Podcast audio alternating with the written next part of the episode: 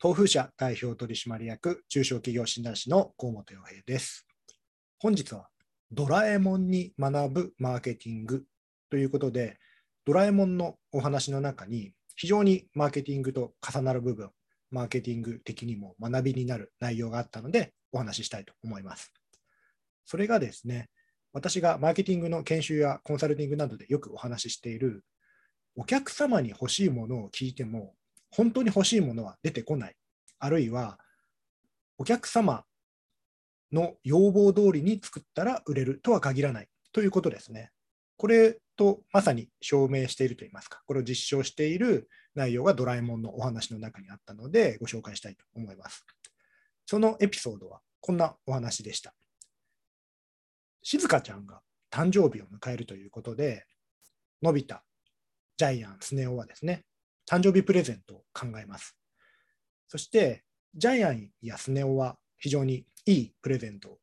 用意したんですけれども、のび太はですね、静香ちゃんが何が欲しいかわからないと。えーでもいいプレゼントをあげたい。でもかといって本人に何が欲しいか聞くわけにもいかない誕生日プレゼントなので。ということで、どうしよう、どうしようということで、のび太は静香ちゃんへの誕生日プレゼントに悩んでいるわけですね。それで、ドラえもんに頼ると、ドラえもんはこんな道具を出してくれました。それはですね、静香ちゃんのアバターといいますか、バーチャル静香ちゃんを作って、それが静香ちゃんと同じ考えを持っているので、静香ちゃんと同じ答えをしてくれるというものなんですね。しかもそれは、静香ちゃんの DNA、遺伝子ですね。遺伝子が含まれているもの、例えば髪の毛なんかを入れると、その静香ちゃんそっくりのアバターのようなものが出来上がる。で、それが画面に映し出されて、質問に答えてくれるというもので、なんかこの秘密道具自体がすごく未来といいますか、現代をですね、予言しているような、もう遺伝子解析とか、アバターとか、AI とか、VR とか、もうそういうものをもう全部詰め込んだような、すごい秘密道具だなという、えーすごい道具なんですけれども、まあ、本題はそちらではなくてですね、まこの秘密道具もすごいんですけれども、まあ、それで静香ちゃんのアバターを作り出しました。画面に映し出しました。で、そこで、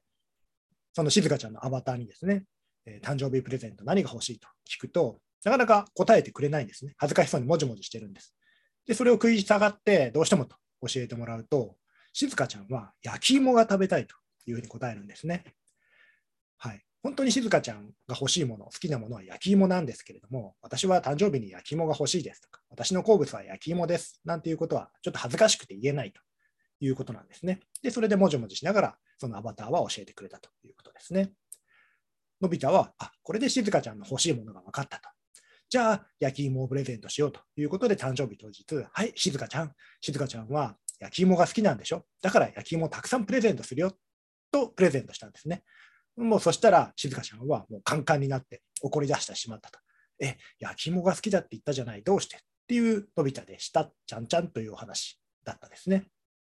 まこれはですね、もうあのお聞きの方は分かると思いますけども、そうですよね、ちょっと焼き芋っていう恥ずかしい、本当は好きなんだけども、ちょっと人に知られると恥ずかしいと静香ちゃんは思ってるので、それを堂々と公言されたので、ちょっと怒ってしまったということだったんですね。これで非常にマーケティング的にも通じるえーことが、部分があるなというふうに思います。のび太の行動はですね、マーケティング的に考えれば正しい行動とも言えなくもないわけですよね。なぜなら、まあ、お客様、まあこの場合、静香ちゃんが欲しいものをそのまま提供したわけですから、これは喜ばれるだろうというふうに普通だったら思いますよね。ところが、そうはなりませんでした。お客様が本当に心の中で欲しいものと、声に出して意見として私は何々が欲しいですっていうのは、得てして違うことが結構あります。まあ、よくあるのが、例えば車の CM なんかでも、例えばある車は実際には60代の男性が一番よく買っていると。でもだからといってコマーシャルで、この車は60代男性に非常に人気ですとか、60代の男性が、えファミリーと運転しているような様子を流すっていうことは普通あまりしないんですね。実際よりももうちょっと年齢層が下の、まあ例えば30代、40代、50代ぐらいの人が運転してるようなテレビ CM にするわけですよね。そうすると、実際のターゲットである60代の人が、あこれは何かそういう若々しい自分にぴったりだというふうに思ってくれて買ってくれるわけで、60代がメインターゲットだからといって、じゃあ CM に60代を出せばいいかというと、そうじゃないわけですね。それと似た例がですね、微糖タイプの缶コーヒーありますよね。これもまさにそうですね。微糖タイプの缶コーヒーを求める人ってどんな人でしょうか？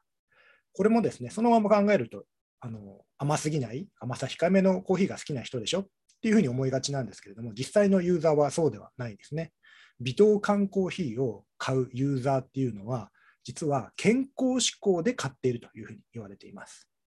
はい、だったら、じゃあ最初から甘さ控えめで健康志向の健康にいいコーヒーって売ればいいんじゃないの？っていうふうに思うかもしれませんけども、そういうふうに健康志向の甘さ控えめコーヒーと言ってしまうと、なんだか美味しくなさそうだなとか、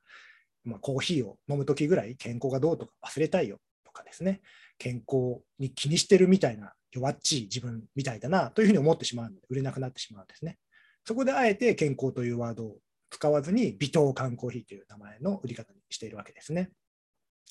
まあ、こんなふうにですね、ドラえもんのお話というのはですね、技術的なところはもちろんなんですけども、まあ、こういった人の心理といいますか、えー、相手が何を求めているか、まあ、そんなことをですね、えー、必ずしも言ったことをすれば喜ばれるとは限らないというふうなマーケティングの観点を学ぶ意味でも大変面白いなというふうに思いました。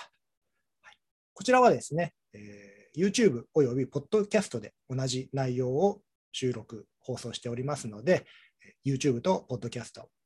どちらかですね、えー、都合のいい方をご利用していただければいいかなというふうに思います。以上、東風社代表取締役中小企業診断士の河本洋平でした。